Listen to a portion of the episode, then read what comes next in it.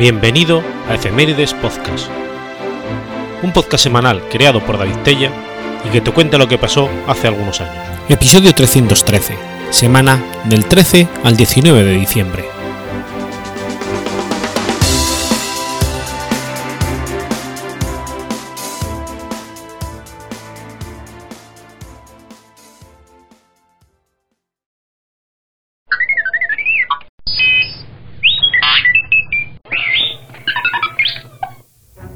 13 de diciembre de 1937. Ocurre la masacre de Nankín. La masacre de Nankín, conocida también como la violación de Nankín, se refiere a los crímenes cometidos por el ejército imperial japonés en la ciudad de Nankín, por entonces capital de la República China, durante la Segunda Guerra Chino-Japonesa. La masacre sucede tras su caída ante el ejército imperial japonés el 13 de diciembre de 1937. La duración de la masacre no está claramente definida, aunque la violencia se prolongó hasta bien entradas las seis semanas, llegando a principios de febrero de 1938. Durante la ocupación de Nankín, el ejército japonés cometió numerosas atrocidades, como la violación, saqueo, incendio y la ejecución de prisioneros de guerra y civiles aunque las ejecuciones comenzaron con el pretexto de eliminar a los soldados chinos disfrazados de civiles, se afirma que un gran número de hombres inocentes fueron intencionalmente identificados como combatientes enemigos y ejecutados. Un gran número de mujeres y niños también fueron asesinados, al ir extendiéndose las violaciones y los asesinatos.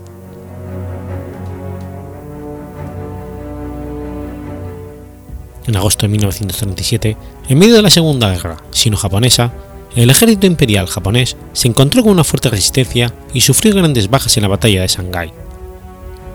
La ofensiva fue cruenta y ambos lados terminaron desgastados en un combate mano a mano.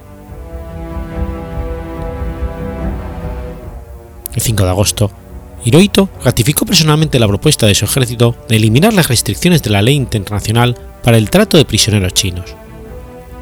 Esta directiva advirtió además a los oficiales de Estado de dejar de utilizar el uso del término prisionero de guerra. En el camino de Shanghái a Nankín, los soldados japoneses cometieron un gran número de atrocidades, por lo que la masacre de Nankín no fue un incidente aislado. A mediados de noviembre, los japoneses habían capturado Shanghái con la ayuda de bombardeos aéreos y navales. El cuartel general del Estado Mayor en Tokio decidió no expandir la guerra, debido a las grandes bajas incurridas y al abatido estado anímico de las tropas. Mientras el ejército japonés se acercaba a Nankín, los civiles chinos dejaban la ciudad en masa, y la milicia del país llevaba a cabo una campaña de tierra quemada, enfocada a destruir cualquier cosa que pudiera ser de valor para el ejército japonés invasor. Los objetivos dentro y fuera de las murallas de la ciudad, como barracones militares, residencias privadas, el Ministerio Chino de Comunicación, bosques e incluso pueblos enteros fueron reducidos a cenizas, a un valor estimado de 20 a 30 millones de dólares.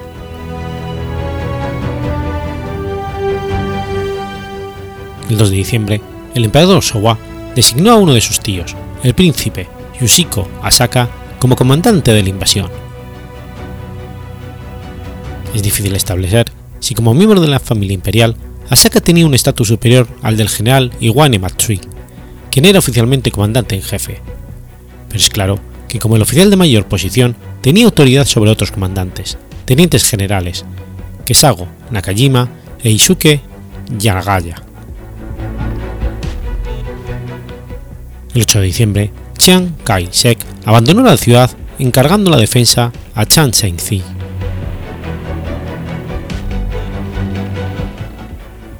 Numerosos occidentales se encontraban viviendo en la ciudad por razones comerciales o bien en viajes misionales con distintos grupos religiosos. En el momento en que el ejército japonés comenzó a lanzar ataques aéreos sobre Nankín, la mayoría de los occidentales y todos los periodistas regresaron a sus respectivos países, exceptuando a 22 personas. El empresario alemán de Siemens, John Reib, prefirió permanecer en la ciudad y formó el Comité Internacional para la Zona de Seguridad de Nankín, Rape fue elegido como su líder. Este comité estableció una zona de seguridad de Nankín en el cuarto oeste de la ciudad. El gobierno japonés había acordado no atacar aquellas partes de la ciudad que no tuvieran milicia china. Por esa razón, los miembros del Comité Internacional para la Zona de Seguridad de Nankín convencieron al gobierno del país de sacar todas sus tropas del área. Los nipones respetaron hasta cierto punto la zona de seguridad. Ningún proyectil impactó aquella parte de la ciudad, exceptuando unos cuantos tiros perdidos. Durante el caos que siguió al ataque de la ciudad, algunas personas fueron asesinadas en la zona de seguridad, pero las atrocidades cometidas en el resto de ciudad resultaron enormemente peores. Relatos de testigos presenciales, tanto occidentales como chinos en Nanking, registran que en el transcurso de seis semanas después de la caída de la ciudad, las tropas japonesas participaron en una ola de violaciones, asesinatos, robos, saqueos, incendios y otros crímenes de guerra. Prueba de ello quedan los diarios de algunos extranjeros como John Rave y la estadounidense Main Bautrin, que optaron por quedarse con el fin de proteger a los civiles chinos de tales daños. Otros relatos incluyen los testimonios en primera persona de los supervivientes de la masacre de Nankín, informes de testigos oculares como los periodistas, así como los diarios de campo del personal militar.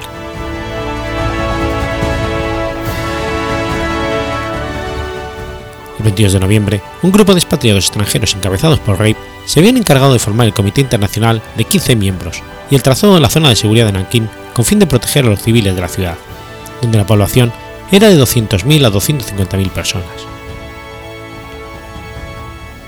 Rape y el misionero estadounidense Lewis de Smythe, secretario del Comité Internacional y profesor de Sociología de la Universidad de Nankín, registró la actuación de las tropas japonesas y las quejas presentadas a la Embajada de Japón. Tras la captura de Nankín, el 13 de diciembre, la masacre que fue perpetrada por el ejército japonés llevó a la muerte más de 250.000 residentes de la ciudad, una cifra, cifra difícil de calcular con precisión, debido a los muchos cuerpos quemados deliberadamente, enterrados en fosas o depositados en el río Yangtze, entre otros lugares. Las mujeres y los niños no estaban a salvo de los horrores de las matanzas. El Tribunal Penal Militar Internacional para el Lejano Oriente estima que 20.000 mujeres fueron violadas, incluyendo niñas y ancianas. Una gran parte de estas violaciones fueron sistematizadas por un proceso donde los soldados hacían una búsqueda puerta por puerta para dar con las víctimas, las cuales eran llevadas cautivas y violadas. Las mujeres eran asesinadas, a menudo inmediatamente después de ser violadas por medio de la mutilación o apuñalándolas ya sea con la misma bayoneta o con palos largos de bambú u otros objetos afilados que eran introducidos en la vagina de las víctimas para que terminaran desgarrándose. También hay relatos de las tropas japonesas obligando a las familias a cometer actos de incesto. Hijos forzados a violar a sus madres, padres violados, obligados a violar a sus hijas. A su vez, los monjes que se habían consagrado a una vida de celibato también se vieron obligados a cometer violaciones y mantener relaciones sexuales entre ellos, para diversión del ejército japonés.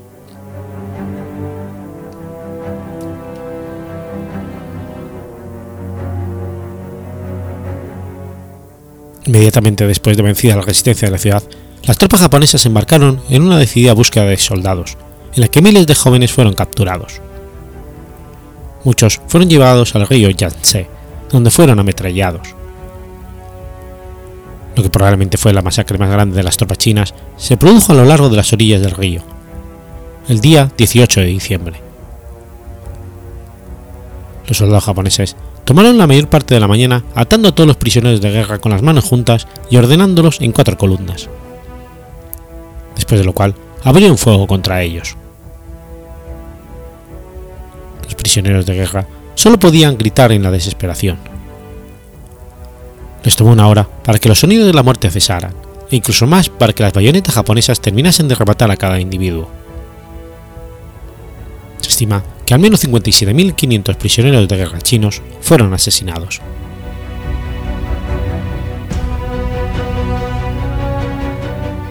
Las tropas japonesas reunieron 1.300 soldados chinos y civiles en Taiping Gate y los mataron.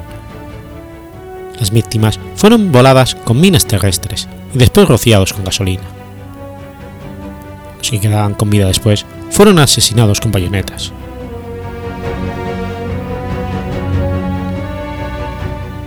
Una tercera parte de la ciudad fue destruida como resultado de los incendios provocados. Según los informes, las tropas japonesas quemaron los recién construidos edificios del gobierno, así como las casas de muchos civiles. Hubo una considerable destrucción de áreas fuera de las murallas de la ciudad. Los soldados saquearon a los pobres y a los ricos por igual. La falta de resistencia de las tropas y civiles chinos en Nankín significaba que los soldados japoneses tenían libertad para dividir los objetos de valor de la ciudad a su antojo.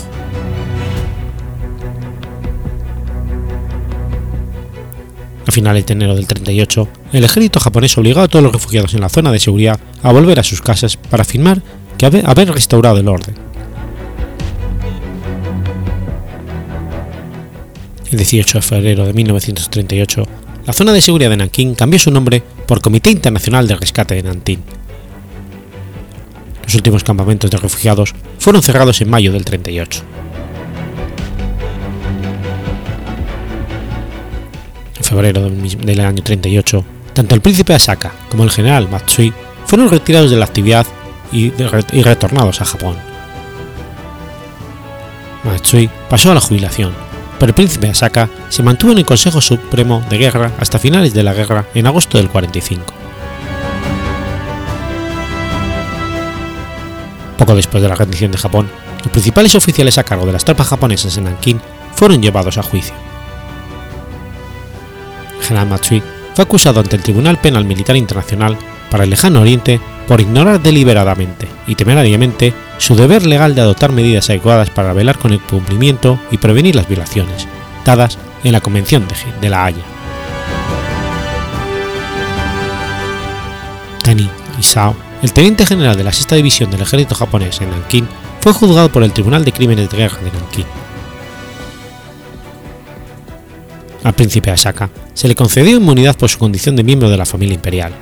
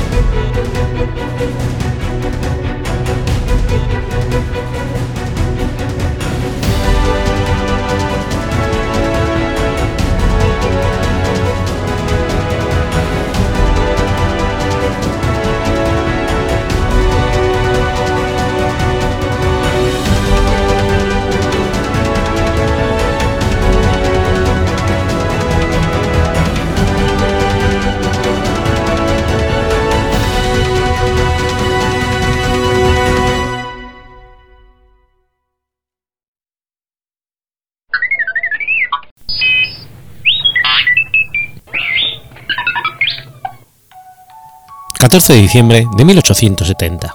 Nace Karl Renner. Karl Renner fue un político austriaco. Nació en Moravia y murió en Austria. Renner siempre estuvo interesado en política y llegó a ser bibliotecario en el Parlamento y miembro del Partido Socialdemócrata de Austria en 1896. Empezó a representar el partido en el Reichstag en 1907.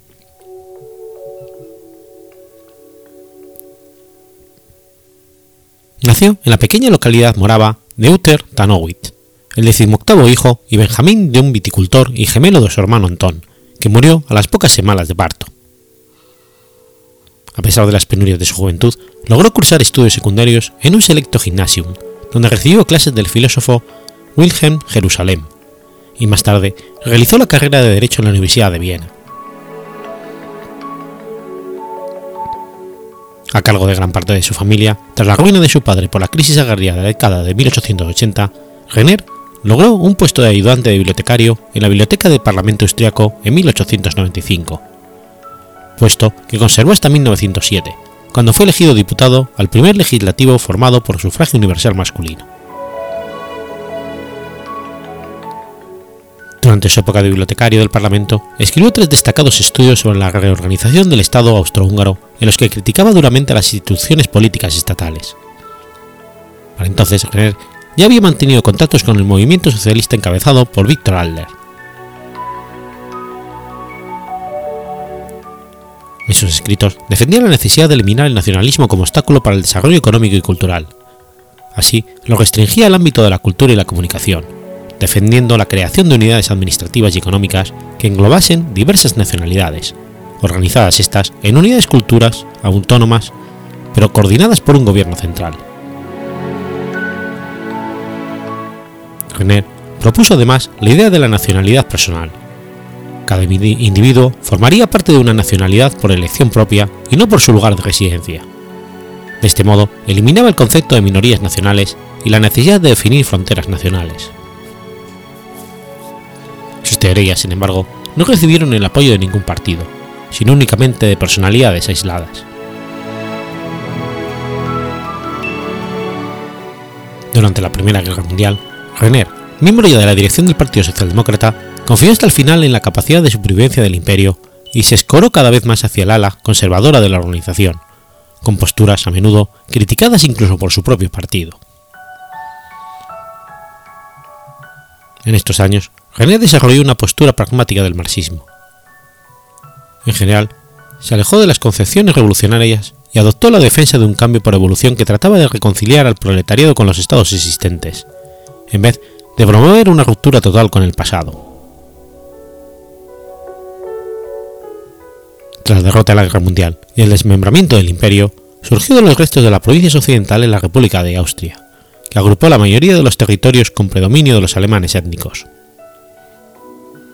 Se nombró a Renner primer canciller de la República, al frente de un gobierno de coalición con los partidos conservadores. Asimismo, Renner logró mantener la unidad del Partido Socialdemócrata pese a tener que adoptar una política alejada de las teorías marxistas para gobernar con sus socios conservadores, que se apoyaban en el campesinado y en las clases medias y altas de las ciudades. Excelente administrador, defendió la necesidad de cooperar entre todas las clases sociales y divisiones del nuevo país, postura que no logró el apoyo necesario ni en su formación. Entre 1920 y el 31, René fue presidente de la Cámara Baja y dirigente principal de la facción moderada del partido, minoritaria, que defendía la cooperación con los partidos de la derecha. Fue además representante del movimiento cooperativo. Tras el aplastamiento del partido en febrero de 1934, René fue detenido y pasó varios meses en prisión. Una vez liberado, se le prohibió ejercer cargo político alguno. Mientras, entre 1934 y el 38, escribió el primer tomo de su autobiografía. En marzo de 1938, la Alemania nazi se, anexionó a la República de Austria. Renner había sido uno de los más ardientes defensores de la unión con Alemania durante el periodo de la República de Weimar. No obstante, entonces fue chantajeado para que publicase su apoyo a cambio de la liberación de un colega socialdemócrata de los campos de concentración. Renner pasó los años de la guerra en la población alpina de Glotnitz, sin llamar la atención de las autoridades nacionalistas. Alejado de cualquier actividad de resistencia de los nazis, se preparó para poder participar en la reconstrucción de la democracia tras la derrota alemana. De la ocupación soviética de Grozny, en la primavera de 1945, René formó parte del gobierno de coalición con antiguos políticos democráticos gracias a la cooperación soviética. Poco después, los aliados occidentales reconocieron al gobierno. elegido presidente en diciembre de 1945, desempeñó con talento su cargo hasta su muerte el 31 de diciembre de 1950.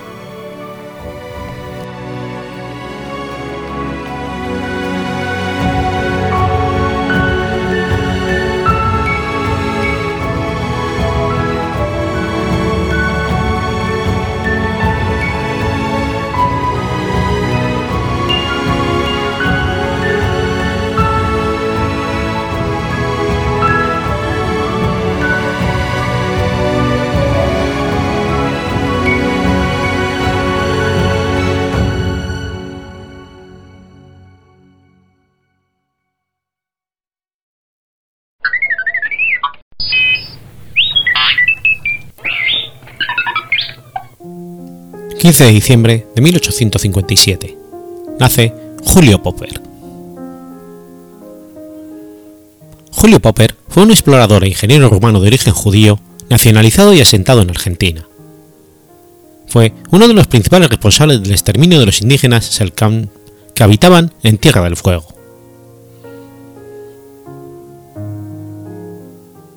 Julio Popper nació el 15 de diciembre de 1857 en Bucarest, capital del Reino de Rumanía, perteneciente al Imperio Otomano. Hijo de Neftali Popper, redactor del primer colegio hebreo de la ciudad y fundador del diario Timpul, órgano de la colectividad judío-búlgara, y de Pepi, ambos procedentes de Polonia. A los 17 años dejó la casa paterna para estudiar en París, en la Universidad Politécnica, en la Escuela Nacional de Puentes y Rutas, donde se graduó como ingeniero en minas. Después de graduarse, Popper viajó a, Constantinopla y de allí a Egipto, donde tuvo algún tiempo de participación en el mantenimiento del canal de Suez. Después de eso, recorrió el Medio Oriente, India, China y Japón.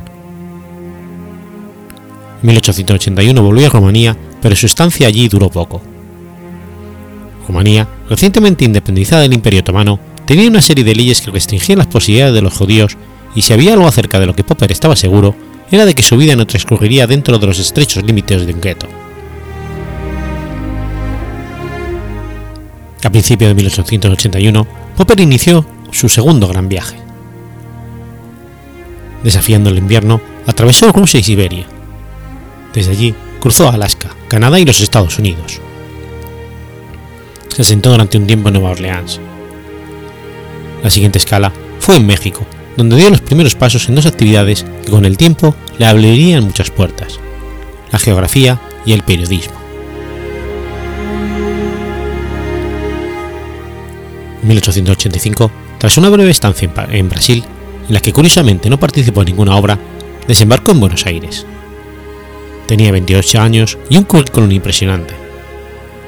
Su cultura le permitía disertar sobre ingeniería, antropología, gastronomía, latín o inexistentes viajes a China.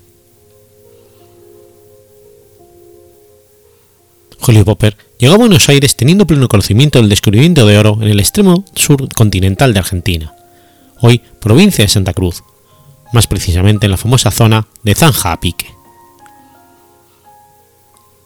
Sin perder de vista estas manifestaciones auríferas y por lógica deducción geológica y minera, Popper arribó a la isla grande de Tierra del Fuego con un grupo de expedicionarios en septiembre del año 1886, descubriendo en esa oportunidad el más importante yacimiento aurífero que registró la actividad minera en territorios australes sobre el litoral del Océano Atlántico, ubicado sobre la espiga que prácticamente encierra por el extremo norte la bahía San Sebastián, que él denominó el Páramo. Durante su viaje exploratorio, se encargó de poner nombre a los lugares, ríos y accidentes geográficos que iba encontrando, y registrándolos en sus mapas. El más importante, y que aún hoy tiene vigencia y aceptación, es el de mar argentino.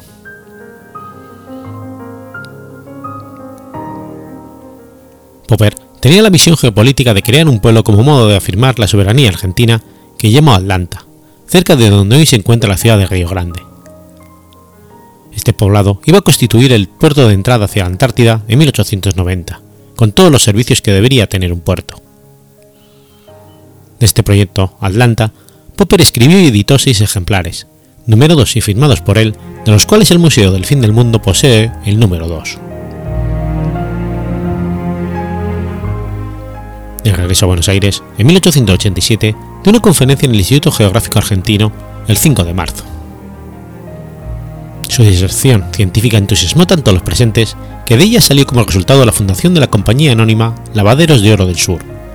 Y en la primavera de 1887, Julio Popper regresó a Tierra de Fuego con los papeles que lo habilitaban para explotar los yacimientos de arena aurífera que pudiera encontrar.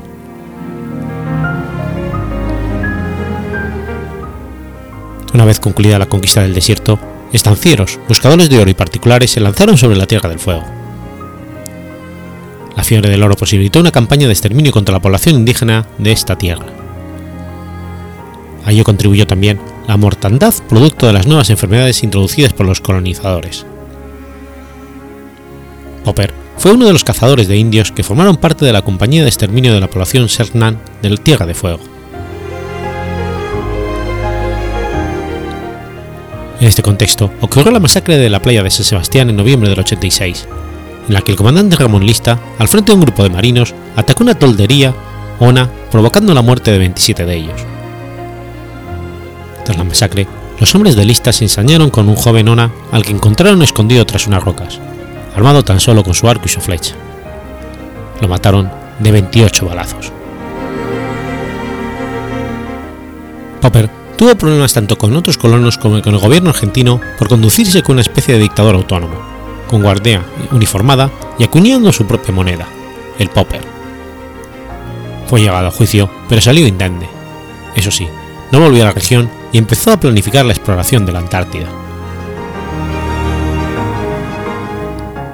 En 1891, Popper patentó en Argentina y otros países su cosechadora de oro, que podía lavar 75 toneladas de arena por día, extrayendo el 99% de su contenido de oro. El 6 de junio de 1893, Julio Popper fue encontrado muerto en misteriosas circunstancias en el hotel de Buenos Aires donde se hospedaba, lo que derivó en el pedido de una autopsia.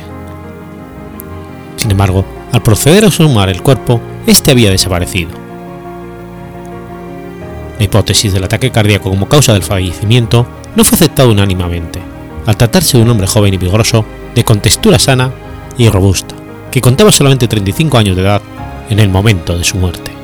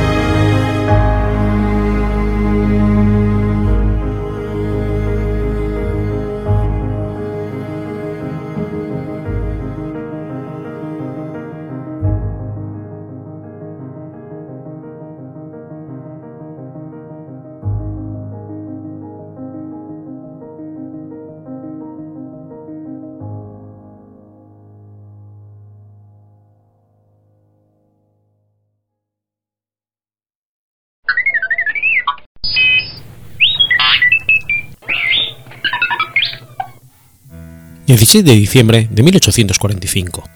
Muere Pedro Sainz de Baranda y Borrero. Pedro Rodrigo María de la Paz, José Juan Antonio, Salvador Ramón de la Santísima Trinidad, Sainz de Baranda y Borreiro fue un militar, marino y político criollo novohispano, nacido en San Francisco de Campeche y fallecido en la ciudad de Mérida, Yucatán,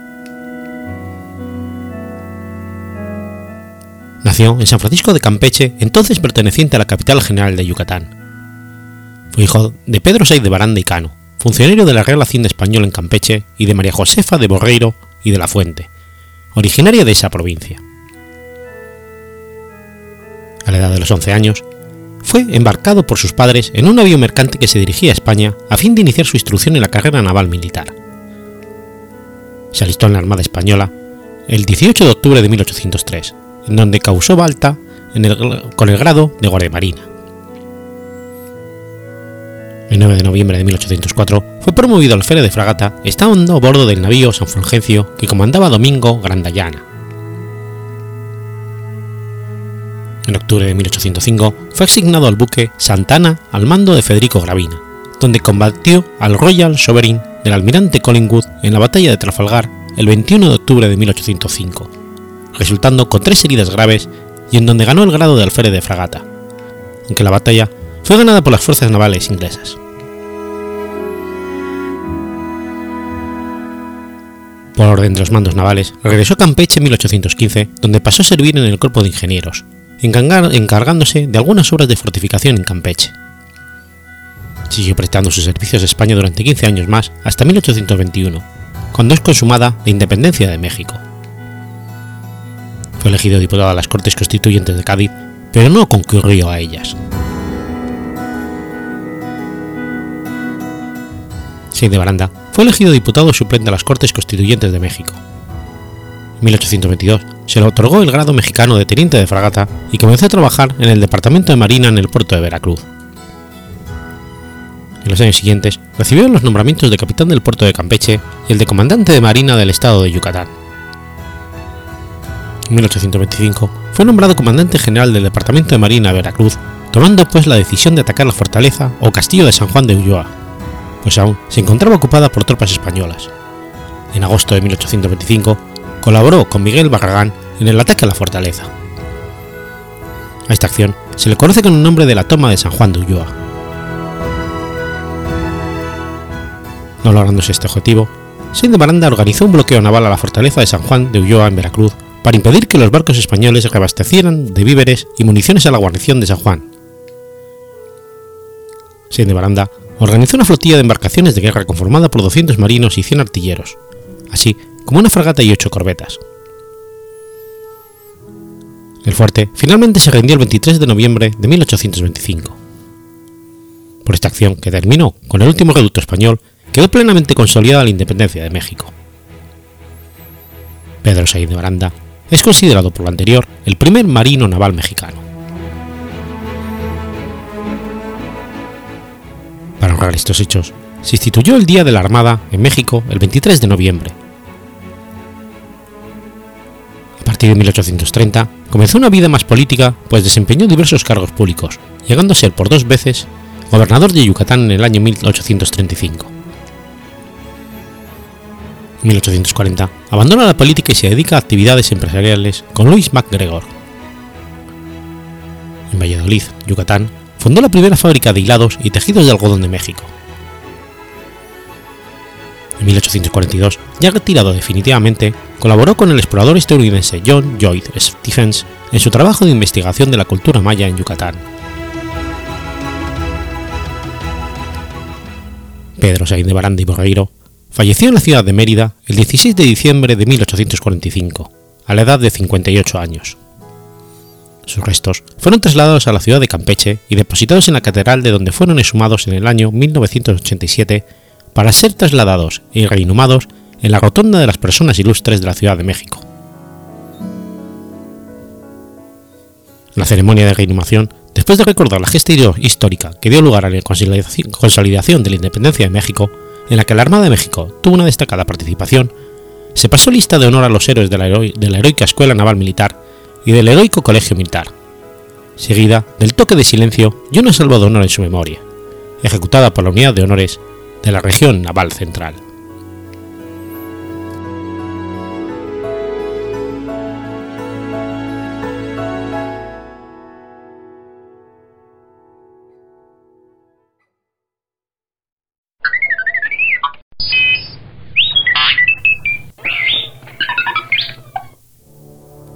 17 de diciembre de 1986.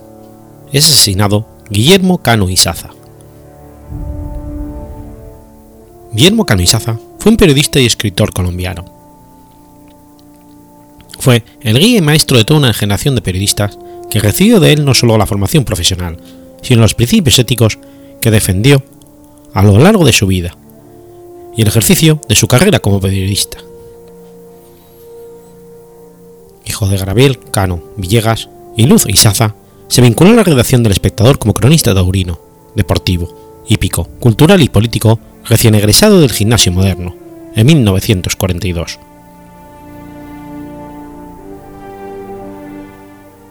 Fue el fundador del Magazine Dominical, secretario de dirección, codirector, con Gabriel Cano y director del Espectador.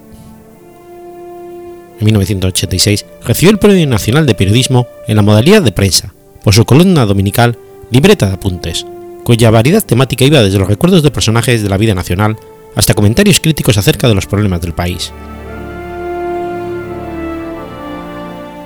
En 1980 le fue otorgado el Premio Simón Bolívar a la vida y obra de un periodista. Con motivo del centenario del nacimiento de don Fidel Cano, fundador del Espectador, escribió El abuelo que no conocí. Y para la conmemoración del 90 aniversario del Espectador escribió Postdata a la autobiografía de un periódico, páginas donde se integra el escritor sensible y el periodista veterano. En sus columnas denunció públicamente los delitos financieros cometidos por el grupo gran colombiano en cabeza de Jaime Michelsen Uribe.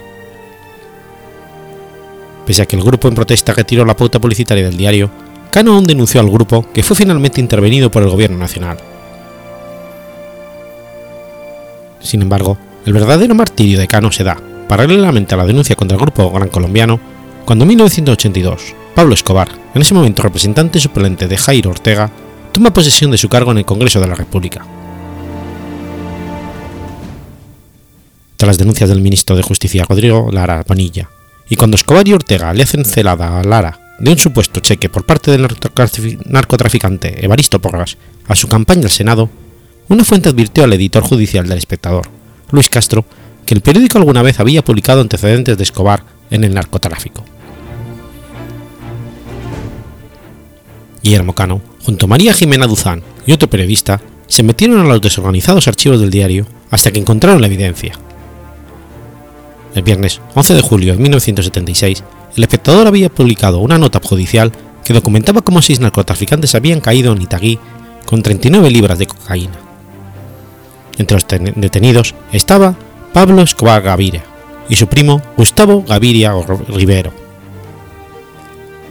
En la edición del 25 de agosto, el espectador reprodujo la publicación del 76 y documentó que el congresista Pablo Escobar sí tenía un pasado ligado al narcotráfico. Dos meses más tarde, el Congreso lo despojó de su inmunidad parlamentaria y el juez Gustavo Zuloaga Serna libró orden de captura en su contra, sindicándolo del asesinato de dos agentes del DAS que siete años antes lo habían capturado. Desde entonces, cada uno denunció públicamente a Escobar y sus socios del cártel de Medellín, de entre sus escritos en su columna Libreta de Apuntes.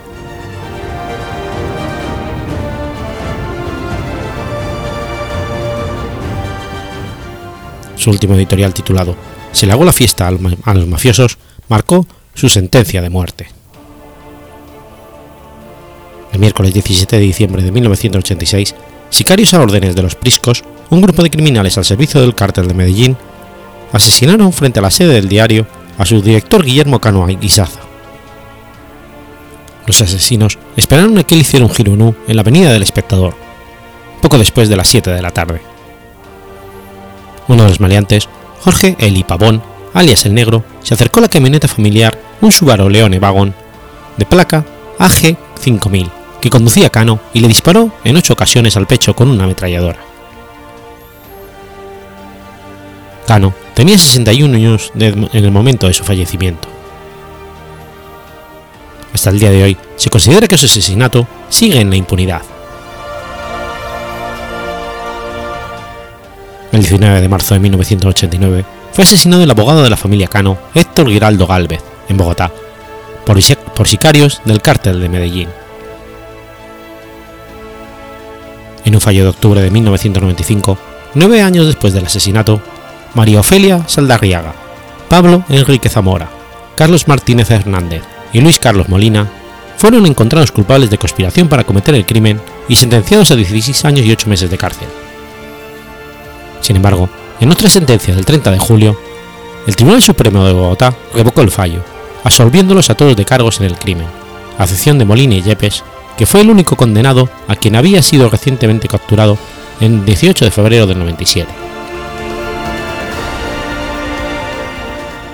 Según un informe parecido en diciembre de 2007, en El Espectador, después de la muerte de Pablo Escobar en el 93, algunos de los sicarios que trabajaron para él, como John Jairo Velázquez, alias Popeye, revelaron detalles de la participación de la organización del capo en este delito.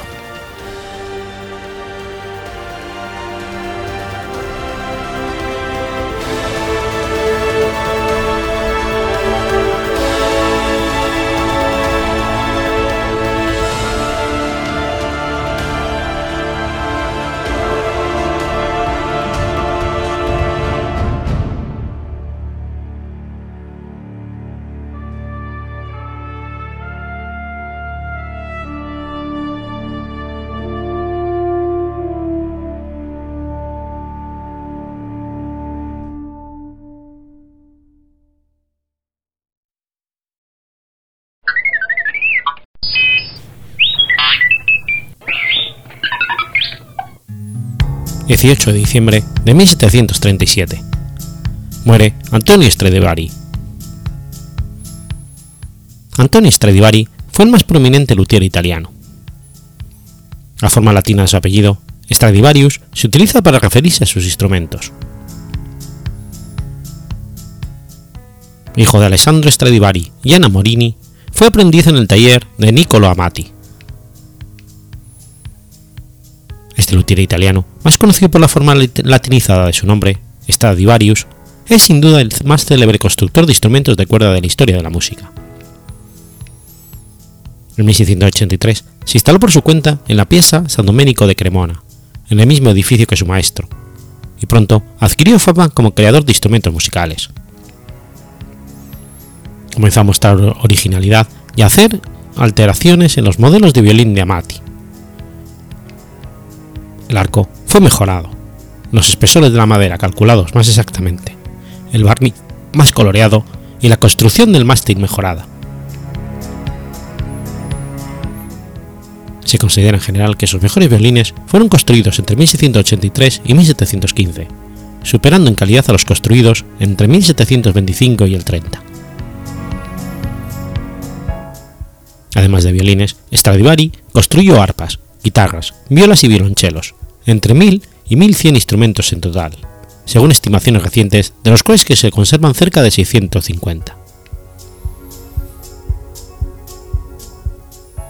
Los instrumentos precisan que la tabla superior sea de madera blanda, abeta, abeto o pino, y que la tabla inferior y los laterales sean de madera dura, arce. Así, los maestros violeros, cremotenses, desde tiempos de los Amati y los Guarneri, obtenían el abeto de Noruega, del bosque de Panapegio, mientras que el arce provenía de los barcos mercantiles venecianos, que la traían a Dalmacia y Turquía para fabricar los remos de los barcos de guerra.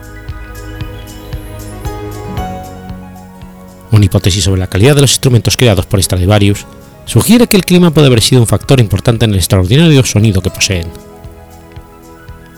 Durante las épocas de frío extremo, los anillos de crecimiento de los árboles son más angostos, están más juntos y la madera tiene mayor densidad. El mínimo de Maude fue un periodo de frío entre 1645 y 1715 que afectó a Europa, mientras se talaba la madera que Stradivarius habría de utilizar.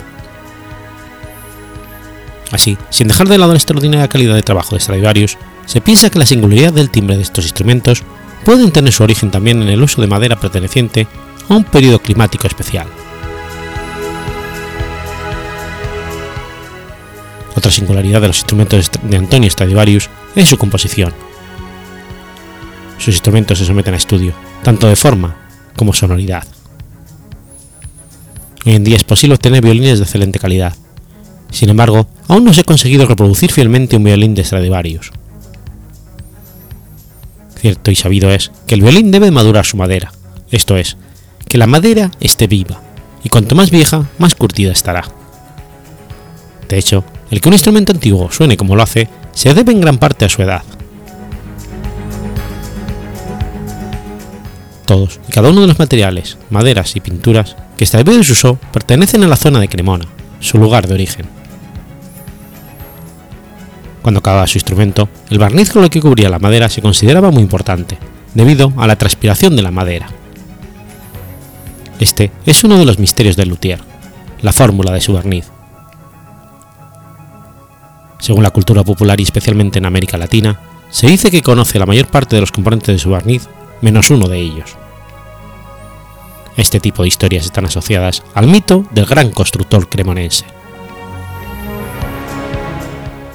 Antonio Stradivari murió en Cremona el 18 de diciembre de 1737 y fue sepultado en esa misma ciudad.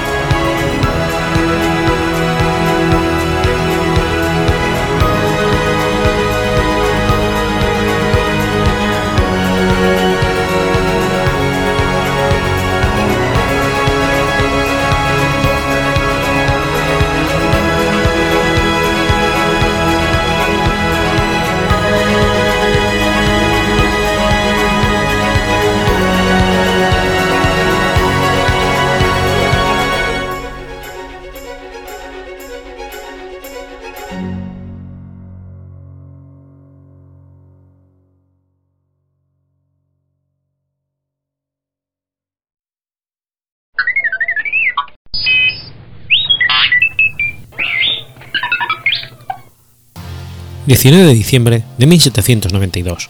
Nace Thomas Lander. Thomas Lander fue un periodista, politólogo, empresario, editor y político venezolano que fue uno de los principales pensadores liberales venezolanos. Hijo de un acaudalado hacendado, Pedro Lander y doña Paula Acal, Tomás Lander tuvo la oportunidad de recibir enseñanzas de maestros particulares de renombre en la época, entre los que se cuentan Guillermo Pelgrón, Simón Rodríguez, Juan Bautista Vale y Ramón de la Peña. En el año 1809, Lander obtiene el grado de bachiller en Filosofía y Letras de la Universidad de Caracas. A pesar de no continuar con sus estudios formales, el joven Lander se hizo proficiente en los idiomas francés e inglés, en los cuales leía los clásicos de la literatura renacentista.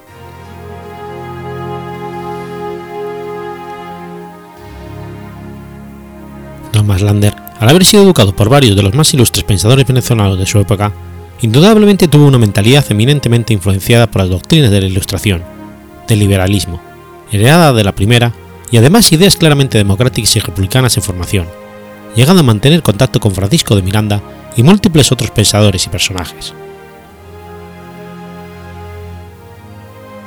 Más, aun cuando su pensamiento era ilustrado, Lander se mantiene apartado de los conflictos bélicos causados por la independencia de Venezuela, iniciada, iniciada en 1810 y que conlleva la formación de la Primera República de Venezuela. Lander desde luego apoyaba la independencia de su país, mas lucía poco convencido a llamarlo a ingresar a una guerra, de la cual se confrontarían venezolanos, divididos por sus preferencias políticas, por lo cual permaneció, no neutral, mas sí apartado de la guerra de independencia venezolana. Esta actitud de alejamiento prevalece cuando decide salir del país, rumbo a las Antillas, en medio de la caída de la Segunda República de Venezuela a manos de los ejércitos realistas liberados por un sanguinario José Tomás Bobes, que al final destruye la República pero perece antes de reclamarla. En las Antillas se dedica al comercio y sus inversiones casi de manera exclusiva. Pero después de dos intentos fallidos por liberar a su país y con la radical posición adoptada por los realistas, Lander se convence de que si desea la libertad de Venezuela, la batalla es la única manera de ganarla, por lo que contacta con Simón Bolívar, a quien ayuda a organizar la expedición de los Cayos, la cual además funciona como secretario del Libertador.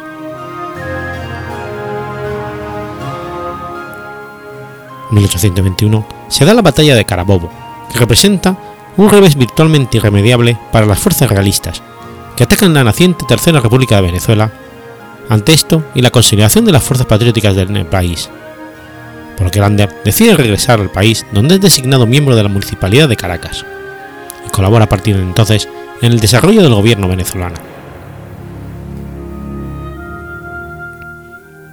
Thomas Lander había colaborado con el gobierno de Venezuela, pero la caída definitiva de los realistas en Venezuela, Nueva Granada y Quito, junto con la puesta en marcha del proceso de consolidación de la Gran Colombia, Lander ve con preocupación dos elementos que ha detestado y de los que se ha alejado toda su vida.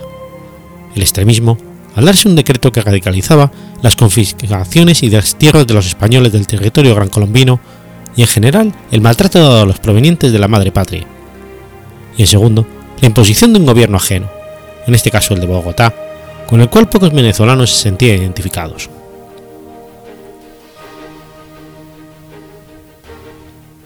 Las arbitrariedades cometidas por el gobierno de Colombia y las múltiples fallas del mismo llevan a Lander a tomar una decisión. En el pasado se había alejado de las luchas, pero cuando, aunque aspirase a la victoria de uno de los bandos, pero ahora era momento de tomar las riendas.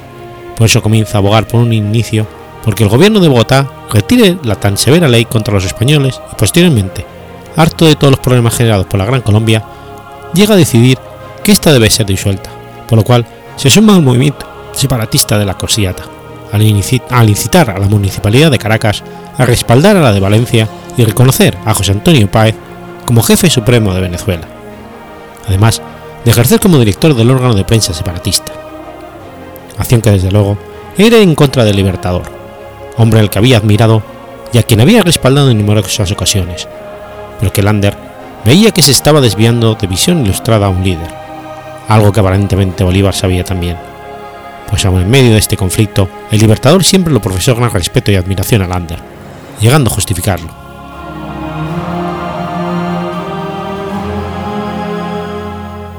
Tras la separación de Venezuela de la Gran Colombia y habiendo sido electo Páez como presidente de la República de Venezuela, Tomás Lander se dedica a su labor periodística como director de dos periódicos del país, El Congreso y El Elector Parlero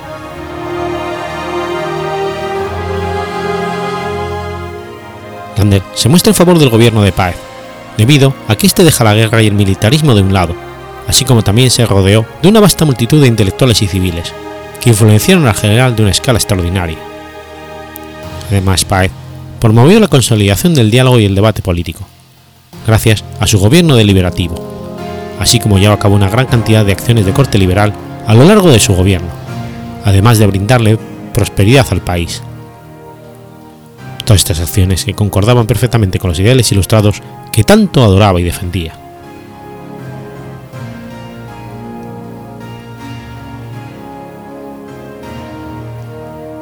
El nuevo panorama que representa el país hace que Lander nuevamente tome la decisión de intervenir, esta vez aliándose con un disidente del paecismo Antonio Leocadio Guzmán, político, burgués y propietario que desea oponerse al gobierno de Páez.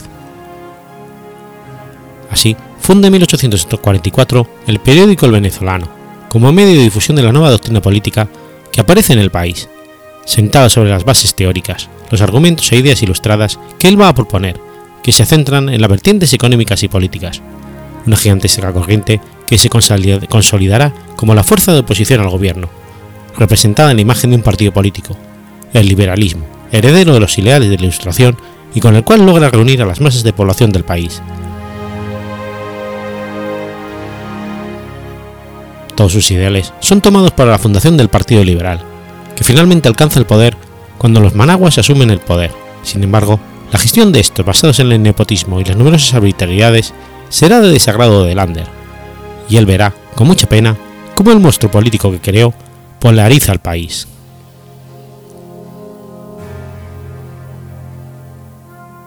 La conflictividad continuará hasta la caída del liberalismo amarillo a manos de Cipriano Castro, tras cuyo gobierno se creará la más larga de las dictaduras que ha vivido Venezuela, la de Juan Vicente Gómez.